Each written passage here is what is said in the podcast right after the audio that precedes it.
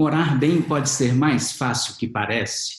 Eu sou Márcio Paranhos, editor do Jornal do Síndico Belo Horizonte, e estamos iniciando mais um episódio do projeto Comorar.